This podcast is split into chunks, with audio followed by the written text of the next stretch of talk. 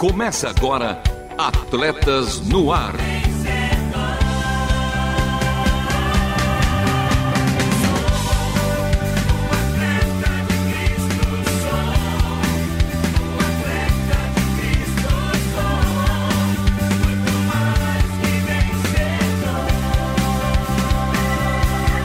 Amando o Senhor, correndo juntos e alcançando muitos.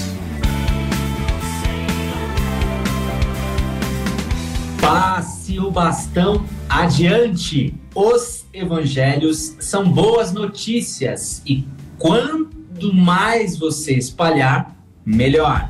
Senhor, muito obrigado por meus amigos. Dá-me uma oportunidade no dia de hoje para lhes falar do seu amor.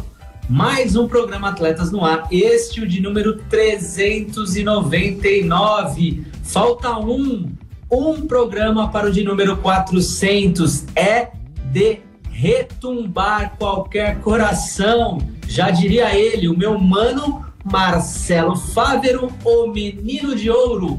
Fala, fera! Fala, meu mano Lovian, sim, estamos chegando a uma semana da marca 400 e assim, 399 programas tem uma marca expressiva, na é verdade? É uma grande marca. E o programa de hoje também está especial, tem uma escalação galáctica a La Real Madrid, porque hoje tem Momento Olímpico e Paralímpico, Estação Tóquio, o CISA, Centro Integrado de Saúde do Atleta, Jogo Rápido, Coração de Atleta e também a última volta. Continue conosco, porque está começando mais um Atletas no Ar. Não perca a passada. Continue conosco em Atletas no Ar.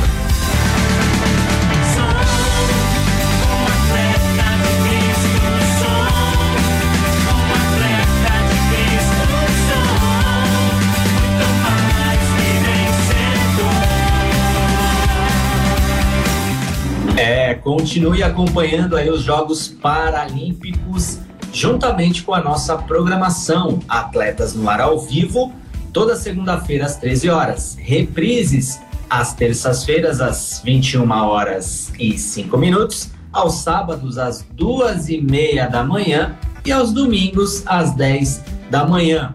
Meu mano Marcelo Fávero, quero ouvir a segunda parte da resenha aí dos Homens com Honra da Primeira Igreja Batista de Santo André, comigo e com a nossa correspondente diretamente do Japão, Miriam Reich. E aí, pergunto, o que fazer? Mano, Luvian, como você gosta, como de praxe, aliás, perdeu algum ou quer ouvir novamente este ou nos anteriores, no caso, a segunda parte da resenha de honra, acesse www.transmundial.org.br. Clique em programas e em seguida em Atletas no Ar. É na faixa, é de graça. E agora para o primeiro quadro do dia, Momento Olímpico e Paralímpico. Momento Olímpico e Paralímpico. Notícias dos bastidores das Olimpíadas e Paralimpíadas de Tóquio. Com ela, a nossa correspondente diretamente do Japão, Miriam Raishi. Minasan Konnichiwa. Os Jogos Paralímpicos de Tóquio começaram na terça-feira, 24 de agosto, sob circunstâncias muito difíceis, pois a capital japonesa luta contra um aumento recorde de casos de Covid. Assim como nas Olimpíadas, a cerimônia de abertura foi realizada num estádio praticamente vazio. A presidente do comitê organizador dos Jogos, Seiko Hashimoto, e o chefe do Comitê Paralímpico Internacional, Andrew Parsons, fizeram discursos destacando que esses Jogos deveriam representar Hashimoto destacou em sua fala que os atletas paralímpicos são a prova do nosso potencial como seres humanos e de nossa capacidade de ir além de nossos limites. Também destacou a importância desses jogos para uma verdadeira mudança social, que é de fato necessária no contexto japonês. Onde a pessoa com deficiência é vista muitas vezes como inútil, improdutiva e, infelizmente, em alguns casos, de quem os pais sentem vergonha e por isso as colocam em instituições destinadas ao cuidado específico dessas pessoas. A surpresa da noite de cerimônia foi a recusa da equipe da Nova Zelândia em participar devido a preocupações com o coronavírus. Já o momento mais aguardado da noite, em que a tocha paralímpica é acesa, ficou por conta da campeã japonesa de levantamento de peso, Karin Morisaki, do jogador de tênis em cadeira de rodas, Yui Kamiji, e do jogador de bocha, Shunsuke Ushida. Mesmo com as preocupações acerca do coronavírus, o governo insiste no programa escolar que leva algumas crianças às instalações esportivas para assistir determinadas competições.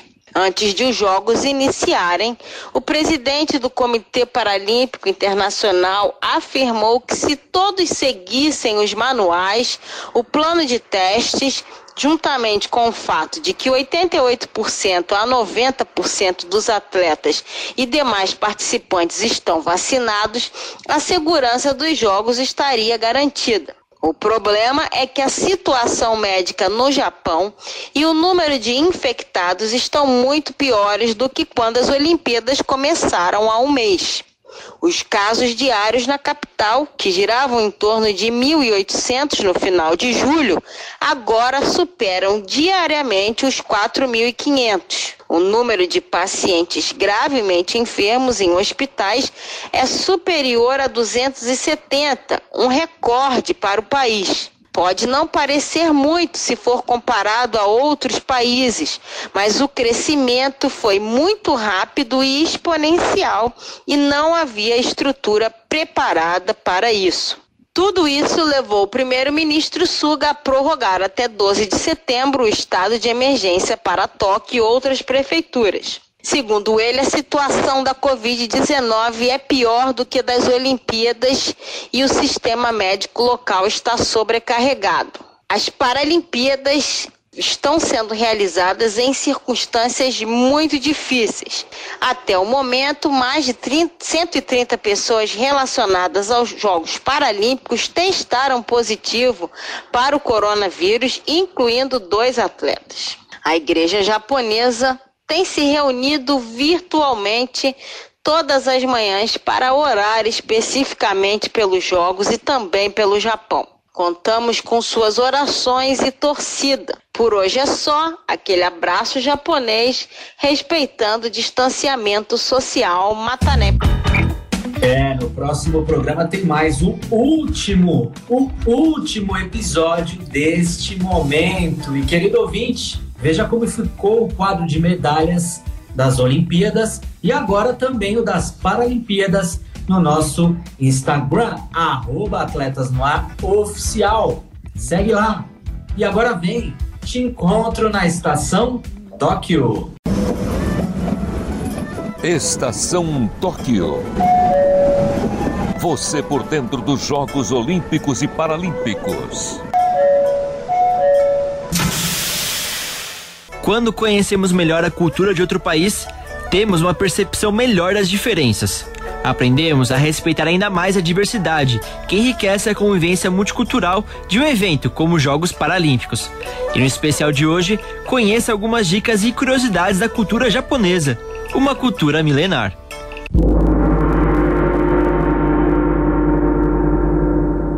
A forma de se cumprimentar. Apesar de muitas pessoas acharem que os japoneses juntam as palmas das mãos para se cumprimentarem, essa não é uma prática comum no país.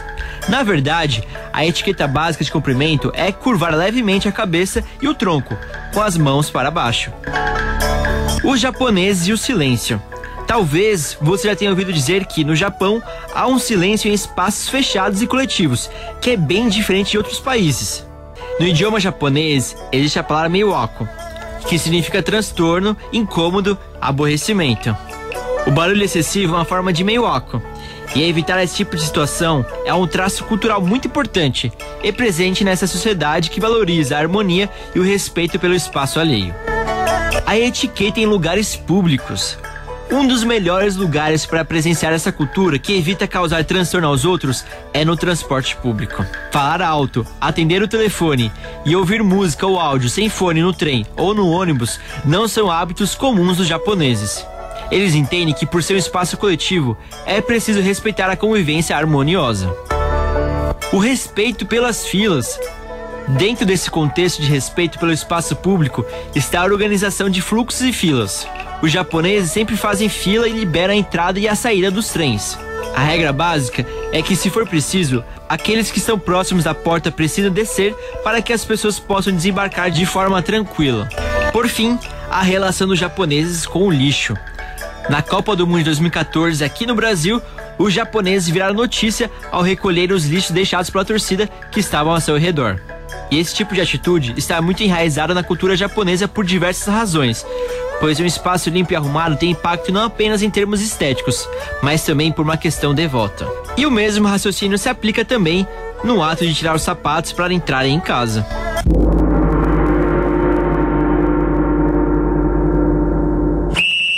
E este foi o segundo episódio do quadro Estação Tóquio, no especial sobre o universo dos Jogos Paralímpicos. E especialmente hoje com curiosidades e informações da cultura japonesa. Arigato e sayonara! Que cultura e de praxe. Acompanhe com a gente, torçam, gritem, contamos com vocês até 5 de setembro. Como já disse, já está disponível e olha lá, em atualizadíssimo o quadro de medalhas das Paralimpíadas no nosso Instagram, arroba Atletas no Ar Oficial. Segue lá. Fique agora com o CISA. CISA, o Centro Integrado de Saúde do Atleta, traz para você informações de como viver bem e melhor. Saúde. Saúde! Seguimos com o sétimo episódio da série Confissões de uma Bactéria, com a Terry, a amiguinha da Radassa Esther, uma bactéria resenha demais. Oiê, é a Terry! Eu virei bactéria multiresistente depois de ir parar no hospital? E é assim mesmo! Deu bobeira? A gente toma conta! Mas a equipe do hospital arrumou um contra-ataque com os antibióticos hiper mega fortes e o ambiente ficou ruim pra gente. Aí, escapei pelo vaso sanitário, surfei pelo esgoto e caí aqui, neste rio. Tem muitos esgotos em tratamento que desaguam em rios, sabia? Todo dia chega bactéria nova aqui. O chato é que também chega resto de antibiótico. Aí já viu, né? Os antibióticos matam as bactérias que garantem o equilíbrio do ambiente do rio. Mas nós, as multiresistentes, compartilhamos com as mais novas os truques para elas ficarem mais poderosas nessas batalhas. Assim, nosso time só aumenta. E tô adorando a paisagem. O verde, o clima rural, a água do rio que mata a sede de um monte de gente e de bicho também. Epa, lá vamos nós! Quer saber para onde? Descubra no próximo episódio das nossas Confissões de uma Bactéria.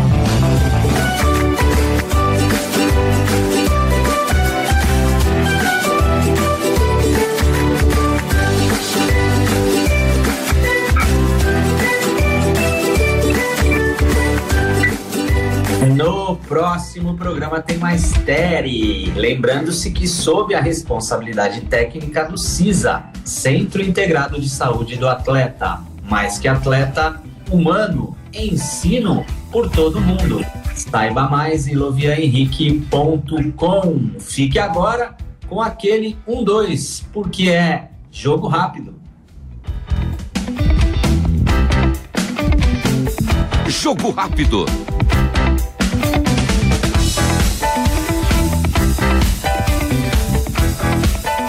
O juiz apita e começa o jogo rápido e já vamos para Tóquio. Pelos Jogos Paralímpicos, Claudinei Batista foi ouro no lançamento de disco na classe F56. A medalha de Claudinei foi o quinto ouro do atletismo brasileiro na capital japonesa. E tem mais ouro. Beth Gomes garantiu a medalha dourada no lançamento de disco pela classe F52. Com a vitória da atleta Santista, o Brasil chega a 99 medalhas de ouro na história dos Jogos e fica somente a uma da centésima. E ainda tem mais, um tênis de mesa feminino prata. Bruna Alexandre conquistou a medalha prateada pela classe T10 nesta segunda-feira.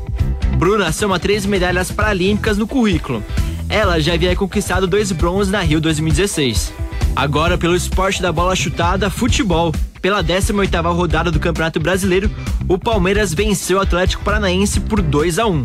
Fora de casa, o Flamengo goleou o Santos por 4 a 0 com destaque para Gabigol, o atacante que marcou um hat-trick, três gols na partida contra o seu ex-time que o projetou para o futebol profissional. Já Sport Chapecoense não tiraram zero do placar. Atlético Goianiense e Internacional também ficaram no 0 a 0. E o Corinthians, o técnico Silvinho, fez 1 a 0 no Grêmio, mais uma vitória para o Timão. São Paulo e Juventude empataram em 1 a 1.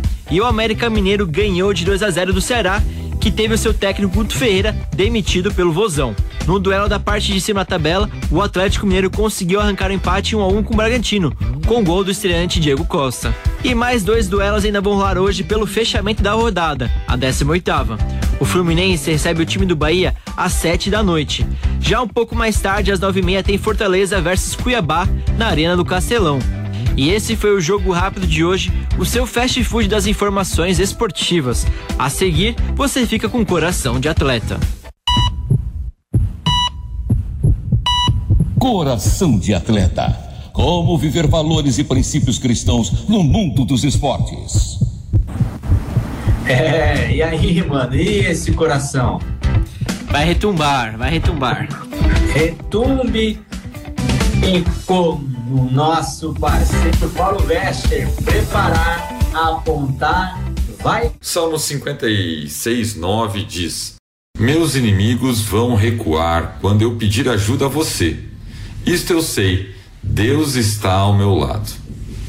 Enquanto eu crescia, o tecedor mais comum em meus eventos esportivos era meu pai. Ele estava num jogo de futebol, voleibol, num simples amistoso ou num jogo válido por um torneio. Ele estava em todos os eventos que podia estar.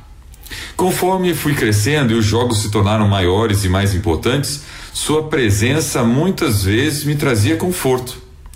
Ele era reconfortante em todos os momentos e saber que ele estava ali me ajudava. Mesmo naqueles dias que o jogo não saía do jeito que eu queria que eu não rendia em campo ou quadra como eu gostaria. Eu sabia que eu tinha um fã que estava lá, aconteça o que acontecesse. Tenho certeza que ele não queria e não podia estar o tempo todo lá, mas ele fazia um esforço grande para estar presente. Meu pai não está mais comigo. Mesmo assim, aqueles momentos de sua presença fazem parte da minha vida hoje. Quando meus filhos têm uma apresentação na escola, ou um jogo, ou um atleta tem uma questão de vida, ou um treinador tem dificuldade de relacionamento, o que meu pai me ensinou por meio daqueles eventos de infância vivem comigo hoje e eu procuro estar presente nas vidas das pessoas que são importantes para mim. Agora imagine nosso Pai Celestial, aquele que é perfeito, que é um Pai muito melhor do que os nossos pais terrenos. O Salmo 56, 9 diz que Ele está ao nosso lado. Precisamos entender e acreditar nisso. Precisamos confiar que Ele está ao nosso lado o tempo todo. Coloque esse versículo em seu coração. Lembre-se de que Ele, Deus Todo-Poderoso, está com você o tempo todo. Ele te ama tanto, te amou primeiro que enviou seu Filho amado, Jesus, para morrer na cruz por você. Lembre-se de que tudo pode estar dando errado no campo, na quadra ou na vida, mas que Ele, o seu maior torcedor, estará com você, aconteça o que acontecer. Que está ao seu lado, pronto para te ajudar. Deus abençoe e até o próximo Coração de Atleta. Ele retumbou. É, e agora a última volta, mas com tanque cheio. Última volta.